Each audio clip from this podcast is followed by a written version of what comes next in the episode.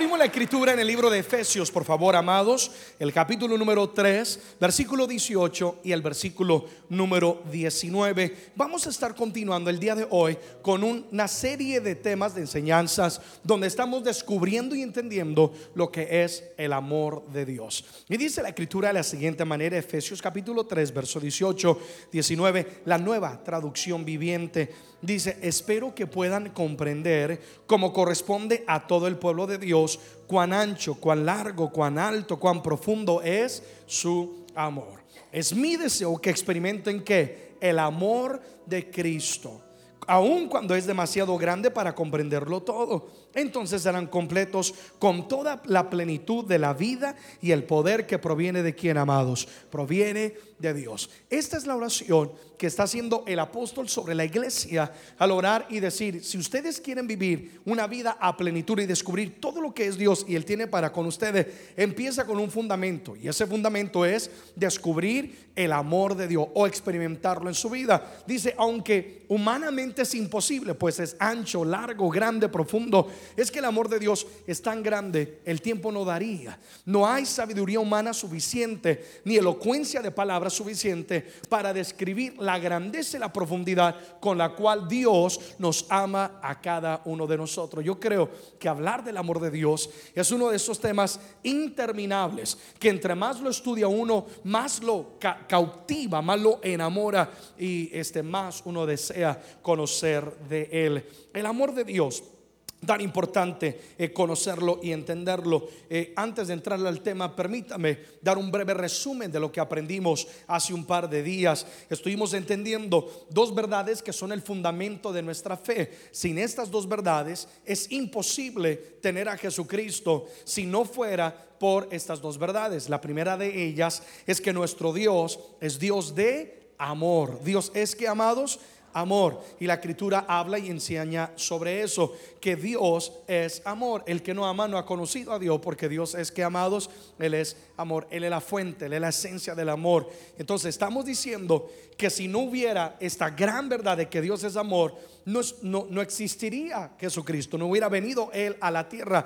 Él vino por causa de que el Padre nos ama a cada uno de nosotros. La segunda verdad que estudiamos la semana pasada, es que el amor de Dios es un amor que, amados, incondicional. Es decir, que Dios no esperó para que el, ser humano estuviera a cuentas para enviar a Jesucristo, sino que Dios dijo, a pesar de que están muertos en sus pecados y delitos, yo voy a venir y voy a dar a mi Hijo Jesucristo para que Él les pueda dar a ellos la vida eterna. Es un amor que incondicional. Un amor que es puro, un amor que es perfecto, un amor que nunca falla, es un amor incondicional. Alguien dice amén a eso.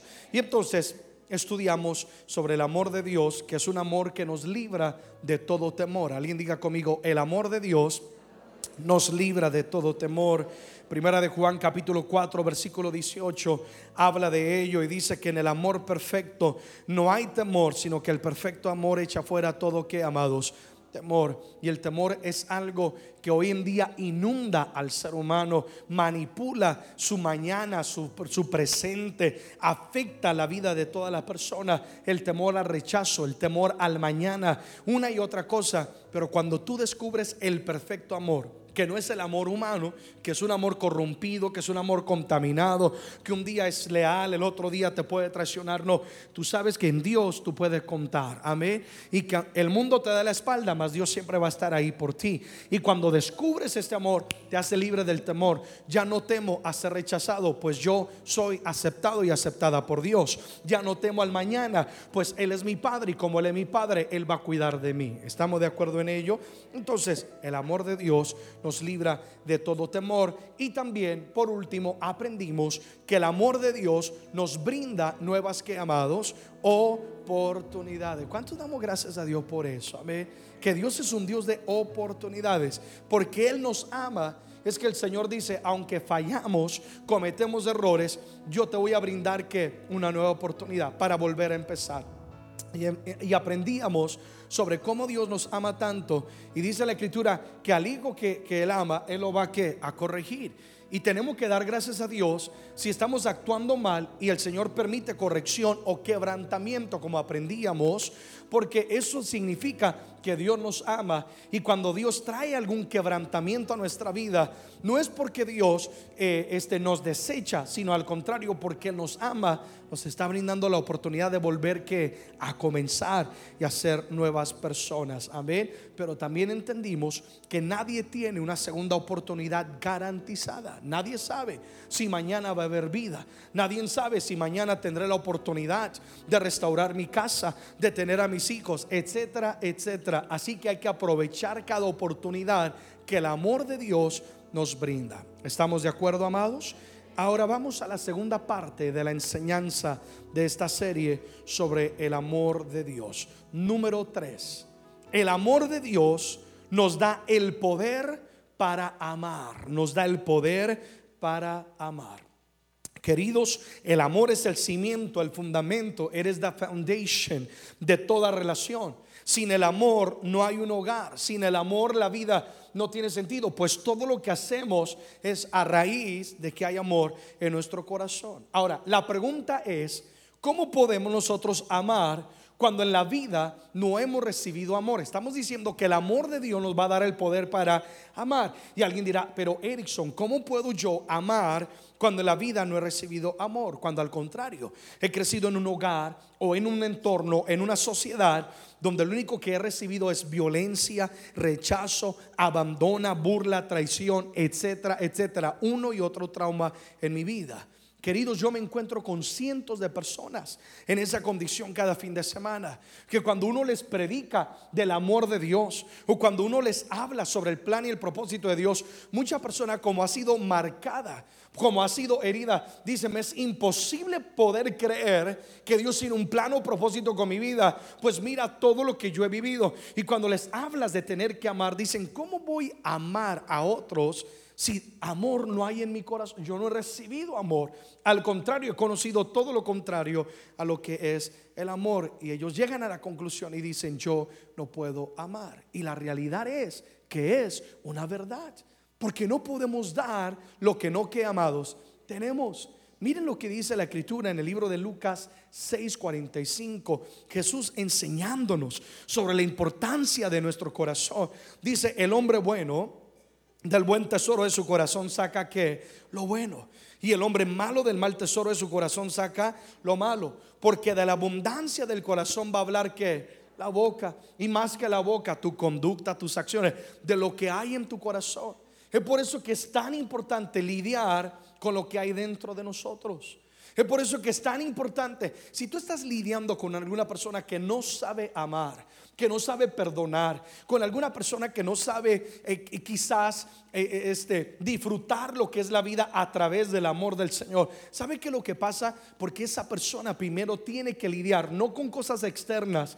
No es que necesitamos más dinero, no es que necesito más este, popularidad, una y otra cosa. Lo que necesitamos es sanar una herida que hay dentro del corazón y ser y que el amor de Dios sea depositado en nuestras vidas. Entonces, no solamente no pueden amar porque no han recibido amor y no podemos dar lo que no tenemos, sino que también no saben recibir amor. Cuán difícil es lidiar con alguien que ha sido traumado, que ha sido afectado por el pasado y vienes a querer amarles, a querer ayudar y no pueden recibir amor, dudan de todo mundo, desconfían de cada persona, las relaciones no perduran porque una y otra de una de otra manera sabotean su propia relación, porque es que hay una herida en su corazón y entonces por lo tanto no eh, puede amar. Al contrario, hay amargura, hay resentimiento, hay interrogantes. Eh, ¿Será que merezco vivir? ¿Será que tengo propósito? Una y otra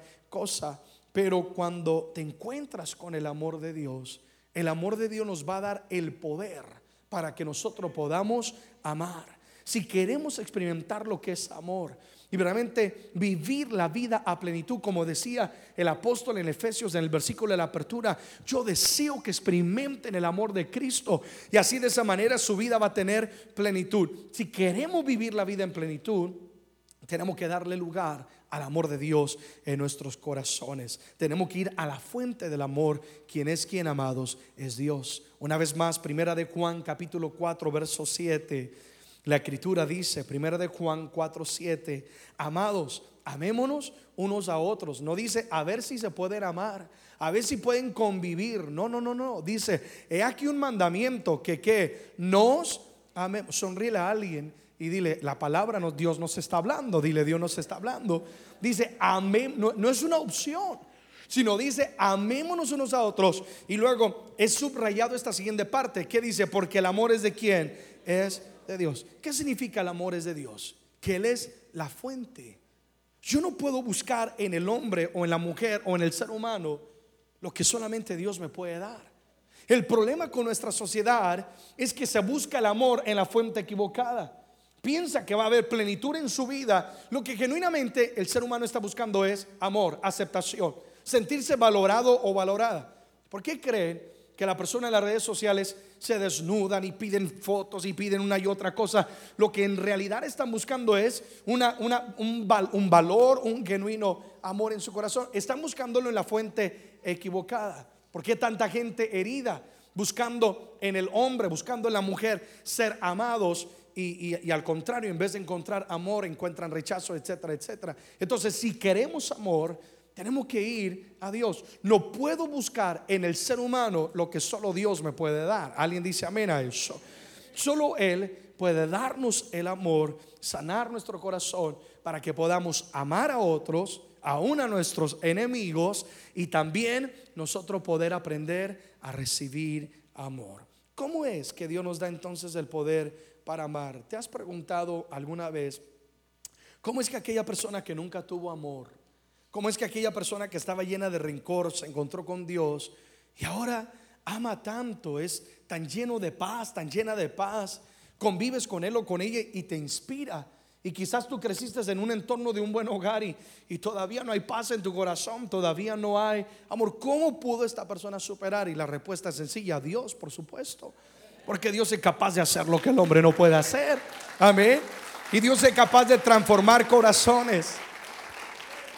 Oía yo un testimonio impactante de un ministro que admiro. Y él comenzaba a hablar en su testimonio sobre un, bebé que él conoció que lo quisieron abortar, su que su mamá tomó tan pastillas para abortarlo, a un medicamento hasta de este veneno de rata, una y otra cosa quería abortarlo. Y, bueno, gráfico comienza a hablar y luego como creció eh, milagrosamente, eh, no lo pudieron abortar, creció en un lugar donde desde niño, un año, eh, este, unos meses lo golpeaban, cuatro años lo golpeaban, un hogar eh, donde no había amor sino rencor y creció él con odio, con tanto resentimiento y, y, él comienza a hablar como si era otra persona de la cual estaba testificando y, y termina él hablando y diciendo, ese era yo, esa fui, yo era esa persona y al oírlo hablar y cómo te inspira y cómo ah, simplemente sus palabras tan llenas de gracia y de amor,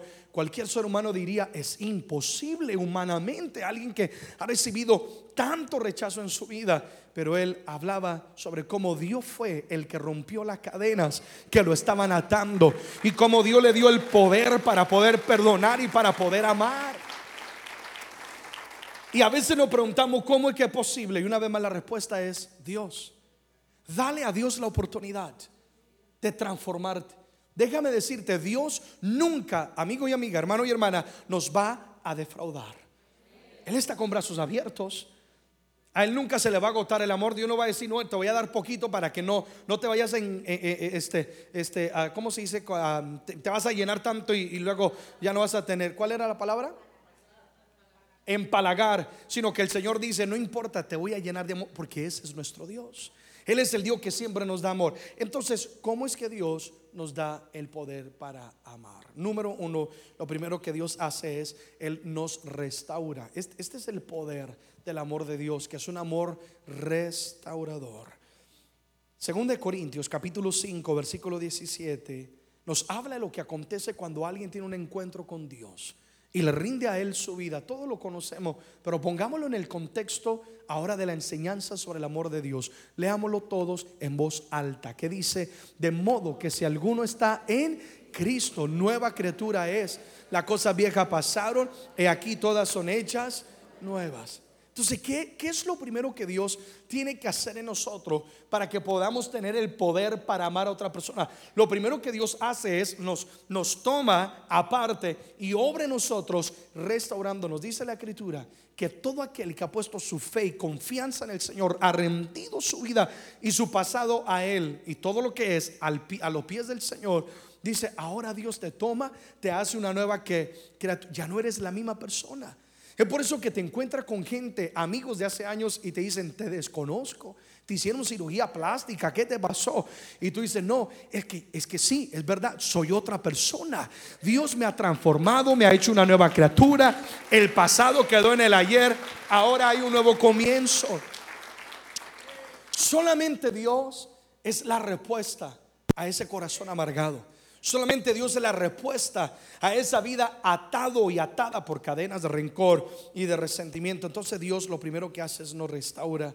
Él toma nuestro corazón, Él toma nuestra vida y, y nos sana, sana toda herida nos libra eh, o libera de la amargura. Comienza poco a poco Dios a borrar con el pasado. No significa que vamos a olvidar el pasado. Es que hay, hay, gente que cuando se le habla de despojarse del pasado, piensan, es que me voy a olvidar de todo lo que me hicieron. No, aunque Dios puede hacer milagros sobrenaturales, pero lo que Dios va a hacer es, Dios va a hacer que tú crezcas como persona para que el pasado ya no siga siendo un verdugo que doblegue o manipule o secuestre tu vida. Amén.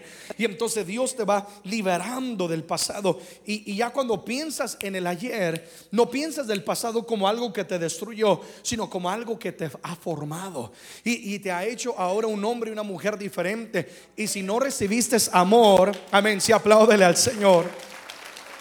Si quizás es que hay gente que dice, ¿cómo puedo amar a mis hijos? Si yo crecí y lo único que papá hacía era golpearme o mamá golpearme. cuando tú vienes a Cristo, Dios transforma tu vida de tal manera que comienzas a ver el pasado como, como algo en lo cual tú puedes decir, como yo nunca recibí amor, entonces yo voy a ser diferente.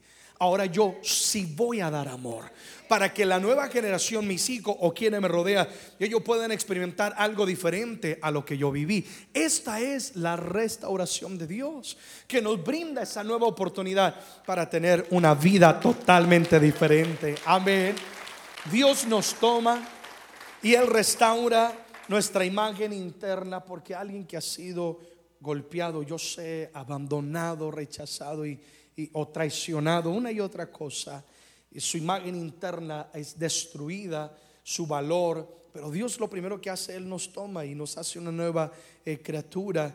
Y este es un proceso que toma tiempo, no es de la noche a la mañana, aunque Dios milagrosamente lo pueda hacer. Pero hay que ser sincero, hay, hay gente que me dice, pastor, todavía estoy luchando con cosas del ayer. Pastor, todavía me es imposible olvidar lo que ella o él me hizo y en la noche me dan ganas de ministrarle liberación. Ya no, eh, y eh, hay que ser sinceros. Es que es un proceso. Amén, amados. Y hay que darle a Dios tiempo. Y hay que dejar que Dios poco a poco nos vaya que puliendo y nos vaya enseñando. Y cada día es una nueva oportunidad y una nueva lección. Y es el proceso que Dios va obrando en nuestra vida. Pero hay que rendirnos a Él y decirle, Señor, cada mañana, Señor, aquí está mi vida, aquí están mis emociones, aquí está mi pasado, aquí está lo que he vivido, lo entrego, ayúdame hoy a vencer con esto, restaurame para que yo no sea uno más, sino que yo tenga el poder para amar. Amén, amada iglesia. Entonces Dios nos restaura, es decir, Dios nos despoja de todo lo incorrecto para depositar ahora en nosotros. Número dos, estamos hablando de cómo Dios da el poder para amar. Lo primero que hace es restaurar. Y ahora Él despoja el ayer y deposita en nosotros, segundo, de su amor. Alguien diga conmigo, el amor de Dios ha sido depositado en mi vida. Entonces, al ser restaurados por Dios, es, es como tú tienes un vaso en tu casa, llegan algunas visitas, tú quieres atenderles y lo primero que tú te aseguras antes de darle de beber agua es que el vaso esté completamente limpio, ¿sí o no? que no tenga un poquito ahí de pupusa, yo no sé qué del ayer. Entonces lo primero que tú, o de tamalito, lo primero que haces, lo limpias porque tú quieres dar algo fresco y que renueve, nada contaminado. Es lo que Dios hace. Dios quiere usarte como un instrumento de sanidad para otros. Dios quiere usarte como un ejemplo y testimonio viviente de su poder. Entonces por eso lo primero que Él hace es restaurar, te hace una nueva criatura, te lava. Él no te meta, él no te mete a la lavadora y automática, él mismo con sus manos comienza a lavarte y a quitar y a limpiar todo. Y ahora deposita de ese amor, de esa agua, para que tú puedas dar de beber a otras eh, personas. Entonces, al ser restaurados, ahora Dios deposita en nosotros aquel nuevo y puro amor que tiene el poder no solamente cambiar nuestras vidas, sino también la vida de quienes nos rodean. Romano capítulo 5, versículo 5. Dice, y la esperanza no avergüenza, es decir, la confianza que tenemos en Dios nunca nos va a defraudar, porque lean después el contexto de todo el pasaje. Pero me fascinó la segunda parte, léanlo conmigo en voz alta, que dice, porque el amor de Dios ha sido derramado en nuestros corazones por el Espíritu Santo que nos fue. Cuando tú recibes a Jesucristo, en ese momento dice la Escritura que viene el Espíritu Santo, Dios mismo, sobre tu vida. Y uno de los regalos que recibimos, óyeme, se habla de tener la vida eterna, gloria a Dios, se, llama, se habla de ahora ser herederos del Señor, gloria a Dios por ello. Se habla de que ahora nuestro nombre está escrito en el libro de la vida, gloria a Dios por ello. Pero también uno de los grandes regalos es que el Espíritu Santo que derrama en nosotros de su amor. ¿Del amor de quién? ¿Humano? ¿Del amor de quién? De Dios. Él viene y nos toma y comienza a derramar donde había rencor, donde había un corazón vacío de amor. Ahora Dios lo toma y lo comienza a llenar de su amor, porque Él es la fuente que de amor. El amor de Dios está en ti. No me digas que tú no puedes amar a quien dice ser tu enemigo. No me digas que no puedes amar a quien te hirió o te lastimó. Yo sé que es difícil, yo sé que es duro, pero yo quiero hoy decirte algo. El amor de Dios está en tu vida. Y tú no eres la misma persona, tú eres alguien totalmente diferente. Amén. Y es por eso que podemos, es por eso que el ser humano no puede lograr percibir. Al ver imágenes, por ejemplo, de lo que está pasando en el Medio Oriente, el ataque tan diabólico e infernal en contra de la iglesia por causa de ISIS y todo este ataque musulmán que está aconteciendo, eh, matando a nuestros hermanos cristianos, y uno los ve a ellos, eh, los hijos de Dios, todavía amando y todavía diciendo perdonamos a, pesar de que los decapitan, los queman vivo. Y, y, el ser humano no logra entender. El ser humano quiere responder, como me odian voy a odiar, como me hicieron voy a hacer también. Y antes hay una pelea de ver quién tiene la pistola más grande para destruir al otro. Pero no hay poder más grande que el amor de Dios. Cuando Dios ha sido derramado en tu corazón, en ti hay amor. Y déjame decirte, el amor, como dice la escritura, va a cubrir multitud de pecados. ¿Sabe lo que significa eso?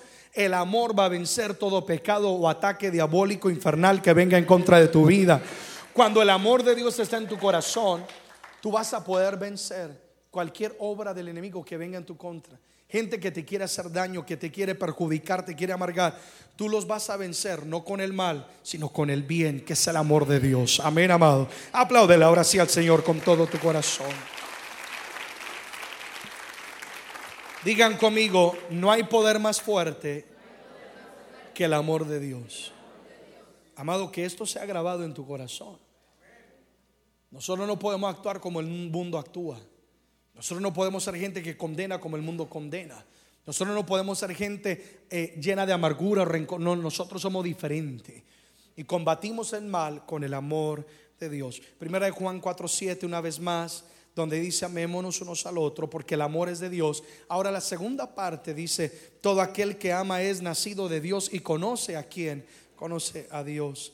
Significa que todo aquel que, que ahora ha nacido de nuevo, de modo que si alguno está en Cristo, nueva criatura es, ahora como hemos nacido en Dios, hemos conocido a Dios, ahora también podemos amar. ¿Por qué? Porque el ADN de Dios, the DNA of God, ahora está en nosotros. ¿Y cuál es el ADN de Dios? Dios es amor. Ahora ese ADN de Dios está en nosotros. Así como nuestros hijos poseen nuestra sangre y nuestra semejanza. eh, siempre me, dicen a mí, oye, pero tu hijo en el doctor, está, bueno, el otro día estamos en la cita médica y el doctor entra y se queda mirando a mi hijo Alexander y luego a mí me dice, oye, pero qué copia idéntica, no lo puedes negar, me dice el doctor. Le digo, no, pues por supuesto que no. Este, ¿por qué? Nuestros hijos se parecen porque tienen nuestra ADN, nuestra sangre. De la misma manera, nosotros como hijos de Dios, ahora eh, este, tenemos esa sangre espiritual que tenemos el ADN de Dios en nosotros y por, por lo tanto tenemos que parecernos cada día más a Dios. Amén, amados. Poseemos de la misma naturaleza de Dios que es el amor. Es el amor de Dios el que nos da una vez más entonces el poder para vencer el rencor, el poder para vencer la amargura, el poder para vencer con el pasado y el poder para vencer con el bien el mal que otros nos han hecho o nos hacen en la vida. Jesús un día dijo algo que humanamente es imposible, eh, pero con Dios se puede hacer. Mateo 5:44. Jesús está exhortando a los religiosos que decían solamente hay que amar a los que nos aman y al que hace mal, mejor dicho, vamos a quitarle la cabeza. Pero Jesús dice, pero yo os digo, amar a vuestros que enemigos, bendecir a los que os maldice, hacer bien a los que os aborrece y orar por los que os ultragan y os persiguen. Wow, qué desafío, ¿sí o no? Amar a los que dicen ser nuestros enemigos. Pero sabes que Dios lo, Dios, hago aquí un paréntesis, Dios demanda que hagamos esto, no solamente, no es por ellos, aunque ellos van a ser bendecidos al uno actuar correctamente, sino es por nosotros. Porque si tú devuelves con la misma moneda, y tú, en vez de amar, tú también te vuelves en enemigo o enemiga. En vez de bendecir, maldices también. ¿Sabes quién es la persona más afectada? Nosotros. Porque estás abriéndole la puerta al enemigo a tu corazón y llenando en el tesoro de tu corazón rencor, resentimiento, un cáncer, un ácido que poco a poco te va a destruir, te va a carcomer, no solamente a ti, sino a toda tu familia. Entonces el Señor está desafiándonos diciendo, te han enseñado que vamos a vivir conforme la ley humana, vamos a aborrecer al enemigo, etcétera. Mas he aquí, ahora yo te doy un nuevo mandamiento: vas a amar a quienes dicen ser tus enemigos, vas a bendecir a los que os maldicen. Vas en la autopista, alguien de repente te hace una señal que te recuerda a la familia. En vez de maldecir, Dios te bendiga, ¿sí o no? Amén. Hay, hay que ser totalmente diferente. Alguien dice, Pastor, Dios me acaba de hablar. Dice, haced bien a los que os ¿Tienes algún colega en el trabajo de esos que te hacen la vida pedacitos? De eso que uno dice, Padre, te lo llevas a te lo mando, ya no lo aguanto. El Señor dice, vas a devolverle mal eh, con bien. No, o vas a devolverle con bien el mal que te haga esa persona. Amén, amada iglesia. Y una vez más, no es por ellos nada más, es por nuestro propio bien. Y alguien diría, pero esto es imposible. ¿Cómo puedo hacerlo si, si me hacen la vida imposible, si me han herido, me han lastimado? Tú puedes, porque una vez más, tú eres nacido, nacida de Dios. Es decir, somos hijos de Dios. Y como decía Romano, el amor de Dios ahora ha sido derramado que en nuestros corazones. Ahora nosotros podemos amar. Alguien dice amén a eso. Cuando somos capaces de hacer lo que Dios nos manda hacer, de amar a nuestros enemigos, es cuando ahí hay la evidencia de que verdaderamente somos hijos de Dios. Recuerda que Jesús fue capaz de lavarle los pies a Judas unos días antes de que Judas mismo lo traicionara. Y ahí tú sabes cuando tú estás en otro nivel, cuando eres capaz de lavarle los pies a quienes te quieren crucificar. Pero no te preocupes, porque quien te crucifica, cuando Dios está contigo, al tercer día te va a resucitar. Es decir, Dios te va a dar la victoria. Dios te va a honrar. Ese es nuestro Dios.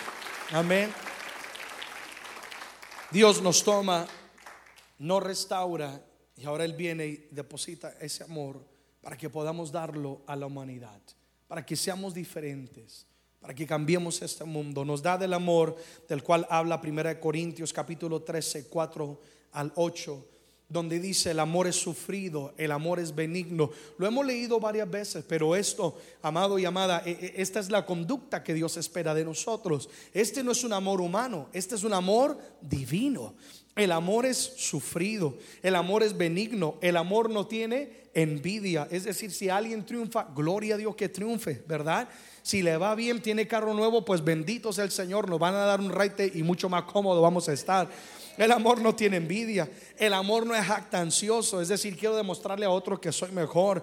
El amor no se envanece, no hace nada indebido, no busca lo suyo, no se irrita, no guarda qué rencor, no se goza de la injusticia, mas se goza es de la verdad todo lo sufre, todo que lo cree. Ahora, todo lo cree no significa que es ignorante y va a creer cualquier tontada que le diga. Todo lo cree significa que es una persona que cree en lo mejor de otros, que aunque comete errores, tú puedes creer y tú dices, no, tú, tú eres diferente, tú vas a cambiar. Y como te amo, te tengo paciencia. Es verdad, te quiero ministrar, pero te voy a tener paciencia, porque todo que, todo lo cree. Este es un amor que proviene de Dios. Amén. Todo lo cree, todo lo espera, todo lo soporta. Y termina la, primera parte del verso 8, todos en voz alta, que dice, el amor nunca deja es que cuando has probado el amor de Dios, es, imposible volver a ser un humano más o actuar como el mundo actúa. El amor genuino de Dios nunca deja que de ser. Aunque te lastimen, aunque te hieran, tú sigues amando porque en ti hay amor. Amén. estoy diciendo que quizás no va a haber una herida, va a haber un dolor, no, pero en ti sigue el amor de Dios reinando y gobernando. Nunca va a dejar de ser. Dios nos da el poder para poder amar. Amén, amada iglesia. Esto es algo tan precioso que tenemos que aprender sobre el amor de Dios. Si hay alguien hoy que quizás tiene rencor, resentimiento, amargura, dices que no puedo perdonarle, no puedo amar, no puedo esto y aquello. Pastor, lo único que me han dado es resentimiento, me han dado rechazo.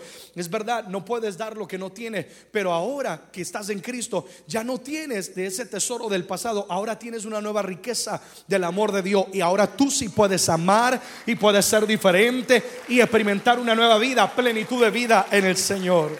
Amén. Cierro con esto, cierro con esto en esta noche. Número cuatro, cuarta característica que estamos estudiando del amor de Dios es que el amor de Dios es accesible. El amor de Dios es accesible. Y esto es lo más fascinante, que quien busque el amor de Dios, quien lo desee y quien abra su corazón para recibirlo, puede experimentar el amor de Dios. Uno de los mensajes del ministerio de la vida de Jesús en esta tierra, acuérdate que Jesús duró en la tierra simplemente ah, en su ministerio, ejerciendo su ministerio eh, aproximadamente tres años y unos seis meses, tres años y medio. Y durante ese tiempo Jesús transformó, revolucionó tanto que queda en los libros de la historia, eh, porque Él transforma el mundo eh, por medio del poder del amor del Padre que habitaba y estaba en Él. Y uno de los mensajes del ministerio de Jesús en esta tierra era precisamente que Dios no es indiferente, que Dios no es distante o inaccesible, sino al contrario, amados, que Dios está cerca y que Dios es accesible a todo aquel que lo busca. ¿Alguna vez alguien te ha dicho, es que yo siento a Dios tan lejos? Es que yo siento a Dios tan distante. Si Dios me amara, ¿por qué permite este problema? Yo quiero que entiendas algo. Jesús vino para enseñarnos que Dios está tan cerca como un clamor. Que Dios está tan cerca como un levantar de manos. Que Dios está tan cerca como el aire que nosotros mismos respiramos. Que Dios no es ajeno. Que Dios no es inaccesible. Sino que Dios está dispuesto a amar y derramar de su amor sobre quien lo necesita y quien lo desea. Un gran cuadro de esto es un milagro de los tantos de Jesucristo en el libro de Mateo capítulo 8, verso 1 al verso 3. Dice, cuando Jesús descendió del monte, le seguía mucha gente. Y aquí vino un leproso y se postró ante él diciendo, Señor, si quieres, tú puedes limpiarme. Jesús extendió la mano y le tocó diciendo, quiero ser limpio. Y al instante su lepra que desapareció. En este milagro que acabamos de leer, podemos ver el amor de Dios operando de una manera poderosa en la vida de un hombre que tenía lepra. Tenemos que entender el contexto de la historia, porque eso es lo que hace poderoso este milagro, no solamente en el que Dios pudo sanar la lepra de un hombre, para Dios nada es imposible, sino el contexto de la historia, de lo histórico. ¿Por qué fue que Jesús tocó a este leproso? Los leprosos en el tiempo bíblico eran considerados inmundos, es decir, rechazados por Dios según la religión. Tenían entonces que abandonar sus casas, ellos eran señalados, marcados aislados, usaban túnicas específicas y aún campanas para que cuando ellos se acercaban a una multitud, ellos sonaban la campana y todo el mundo salía huyendo porque ah, ellos eran eh, considerados inmundos, no adecuados para poder estar en medio de la sociedad. Los religiosos prohibían que se les acercaran a ellos, nadie podía abrazarlos, nadie podía ni ayudarlos, ni mucho menos ellos, los leprosos, podían ni siquiera acercarse a una sinagoga que era la representación de la presencia de Dios en medio del el pueblo. Pero un día Jesús llega a una ciudad y un hombre que tenía lepra se armó de valor y viene y sale dentro de la multitud y se postra a los pies de Jesús.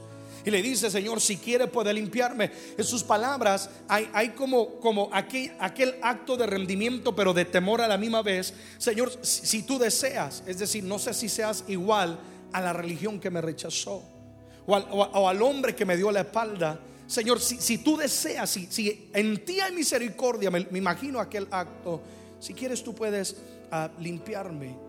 Y dice la escritura que Jesús, aún antes de hablar y decirle, yo quiero limpiarte, dice la palabra que Jesús que lo tocó. El primer milagro fue que en ese momento cuando Dios lo toca, y yo imagino que no fue solamente un toque, Dios vino a abrazar al leproso. Dios vino a levantar al pecador. Dios vino a restaurar al que se había perdido. Jesucristo, cuando lo toca en ese momento, lo que Jesús está haciendo es restaurando la dignidad de él y dejándole saber, oye, tú no eres una escoria, tú no eres marcado, marginado, rechazado. Tú también eres importante para el Padre y he venido precisamente por ti. Jesús viene a tocarlo porque cuán importante, cuán importante es el toque para nosotros como humanos. Somos seres sociales. Necesitamos un abrazo, ¿sí o no? Necesitamos una caricia, un beso, que nos miren a los ojos. Qué feo se siente cuando vas a una tienda y te, y te atiende alguien y te mira a los ojos. ¿Te ha pasado? Que estás ordenando una y otra cosa y ni te miran a los ojos como que te ignoran.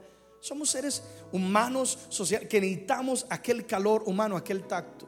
Me imagino cuánto tiempo aquel hombre sin recibir el toque de algún ser humano y ahora viene Jesús, el Dios poderoso y lo toca, lo restaura en ese momento. Jesús podría fácilmente haberlo rechazado. Jesús podría haber hecho cumplido la ley de Moisés, pero no fue así, porque Jesús venía con una misión específica del Padre. Lucas capítulo 19, versículo número 10.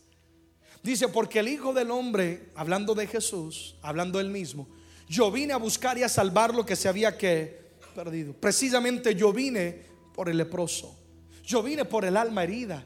Yo vine por el marginado. Yo vine por aquella persona que fue abusado, fue abusada. Yo vine por aquella persona que fue traicionada. Yo vine por aquel que se extravió. Y yo vine a salvarlo y a restaurarlo. Alguien da gracias a Dios por eso. Jesús vino con una misión específica del Padre. Restaurarnos. Jesús podría haberlo rechazado. Pero Jesús lo abrazó. Porque Él vino a buscar y a restaurar la creación que se perdió en el pecado original, en el Génesis. Cuando el ser humano pecó y al pecar, ellos se perdieron de, de, la bondad de Dios por causa de su pecado y de ahí viene la decadencia. Jesús viene a buscar y a salvar lo que se había perdido, porque Él es el Dios que sana al leproso él es el Dios que restaura al herido. Él es el Dios que limpia y perdona los pecados. Él es el Dios que resucita a los muertos, que restaura al caído. Y lo que el hombre y la religiosidad condena y rechaza es precisamente por lo que Dios vino a abrazar, a buscar y a salvar. Alguien dice amén a eso. Ese es nuestro Dios. Apláudele, por favor.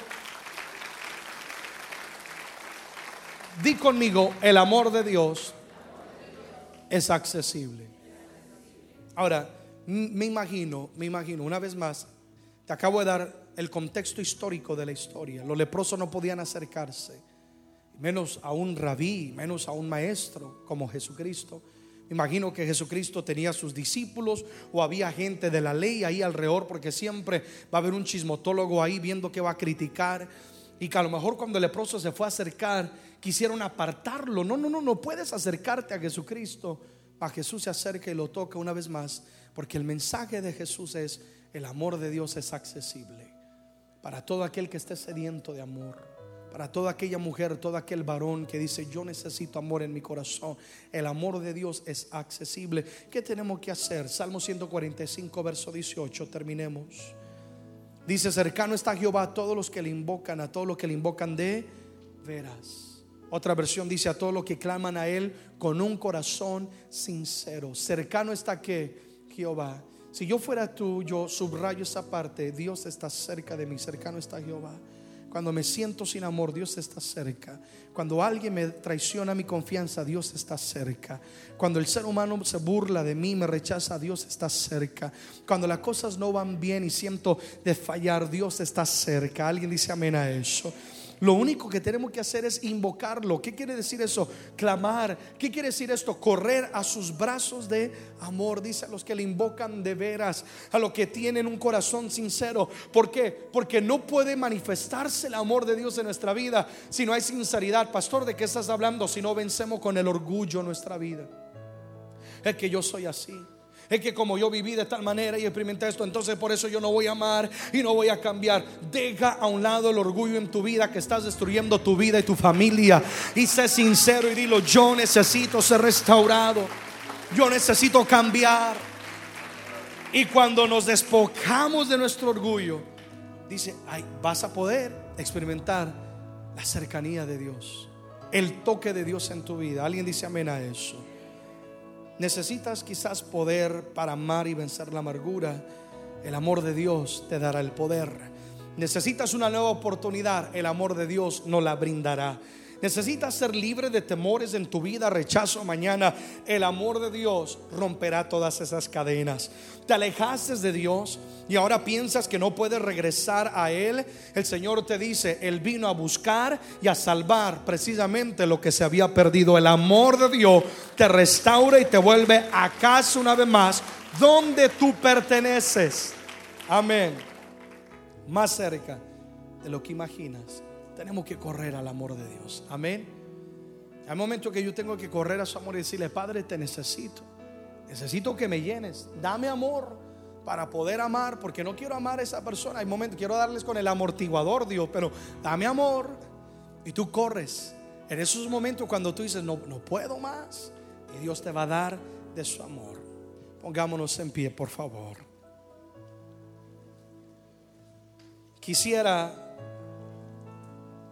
que leyéramos lo que dice en pantalla Romanos 8, 38 al 39. Y quiero concluir con el mismo texto con el cual concluí la semana pasada. Una vez más, este texto yo, yo deseo que sea una palabra rema para tu vida.